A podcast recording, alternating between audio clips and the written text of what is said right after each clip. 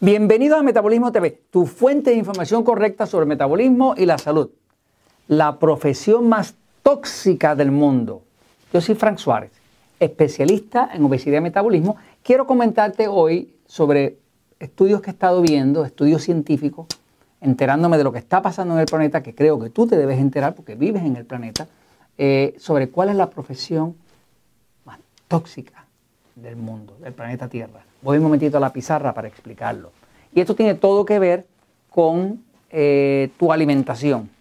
Tiene todo que ver con los alimentos que tú escoges. Pues todos sabemos que el cuerpo para funcionar necesita alimentos.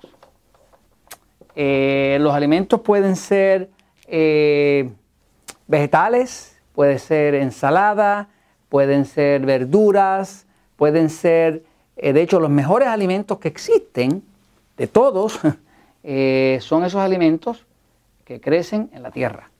¿Por qué? Porque la tierra eh, tiene nutrientes, la tierra se alimenta con las hojas, las plantas, se alimentan del sol y eso tiene electrones, tiene vida, tiene luz dentro, le llaman biofotones, o sea, que no hay nada más rico en nutrientes que aquello que viene, que tiene raíces, ¿no? Y que hace arbustos y demás. O sea, que la alimentación más perfecta que existe para el cuerpo humano es lo que viene de la tierra. Este, de hecho, hasta los animales que nosotros comemos, la carne que nosotros comemos de los animales, pues ellos se alimentan de eso que produce la tierra. Quiere decir que todo realmente viene de ahí. Eh, tenemos un sol, ¿verdad? Eh, eh, eso eh, irradia su luz, esa radiación de vida, de energía, le da vida a las plantas, las plantas germinan, eh, están los minerales, está el agua en la tierra y todo eso toma vida y nos da el fruto que luego nos permite a nosotros tener un buen metabolismo y tener salud. ¿no?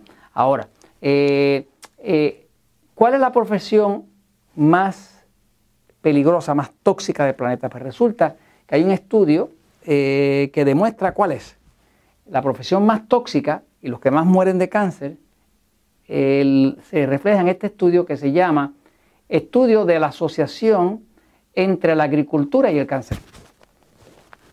Y el, título del estudio dice, ¿serán los pesticidas una, un factor de riesgo? Eh, este estudio lo hizo el doctor Salerno y su grupo recientemente en el año 2016 eh, y tomó casos de cáncer eh, en el norte de Italia que se reportaron al hospital como casos de cáncer. O sea que todos los casos de cáncer que en el área del norte de Italia donde se hizo este estudio, que fueron miles de personas, eh, llegaron al hospital con un diagnóstico de cáncer entre el año 2002 al 2009, todos entraron en ese estudio. Dentro de todas las personas que entraron a ese estudio, que fueron miles de personas desde 2002 al 2009, eh, les hacían unas preguntas para ver si entre los años de 1965 al 2009 habían en algún momento sido agricultores. Si la persona con diagnóstico de cáncer había sido agricultor en algún momento de esos años de entre el año 1965 al 2009, o sea, en ese periodo de eh, aquí 35, 44 años, si había dicho que en esos periodos de años había sido agricultor en cualquier momento, lo clasificaban como agricultor.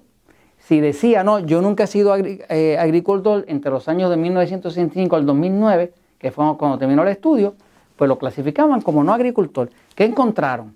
Encontraron que todos aquellos que habían sido agricultores en cualquier momento entre los años 65 al 2009, y de los que se reportaron con diagnóstico de cáncer de 2002 al 2009, eh, que fueron miles de personas, tenían, los que habían sido agricultores en cualquier momento, tenían un 45.9% más cáncer eh, que los que no habían sido agricultores.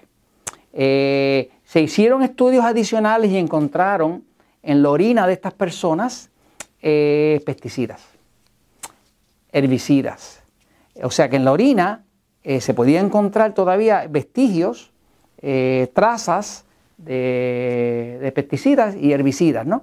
Eh, principalmente estamos hablando de pesticidas que se utilizan para para que las plagas no puedan comerse los frutos. ¿no?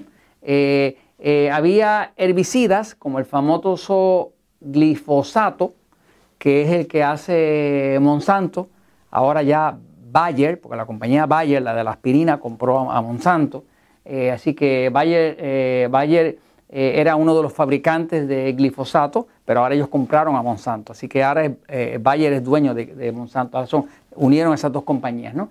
e inclusive una cantidad de fertilizantes químicos a base de nitrógeno que ya se ha visto que tienen efectos nocivos también sobre la salud. Entonces, ¿qué pasa? Encontraron que en la orina de estas personas que habían sido agricultores durante esos años, eh, eh, había mucho más cantidad y, había 45.9% más cáncer en las personas que habían sido agricultoras en cualquier momento.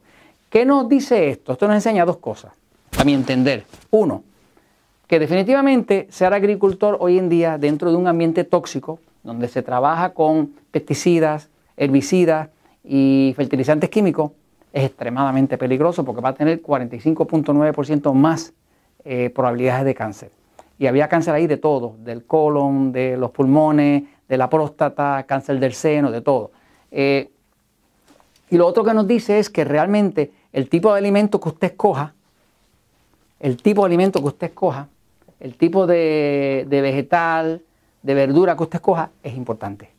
Si lo puede conseguir orgánico, si lo puede conseguir en esas áreas que no son los mercados eh, tradicionales, donde traen los camiones súper grandes, si lo puede comprar en uno de esos mercados eh, eh, naturales, de, esos, de esos donde confligen o traen este, los pequeños agricultores, traen su fruto, este, usted va a ir mucho mejor. Así que definitivamente evite el peligro, evite el cáncer, evite los químicos, los pesticidas, los herbicidas. Y esto se lo comento porque la verdad siempre triunfa.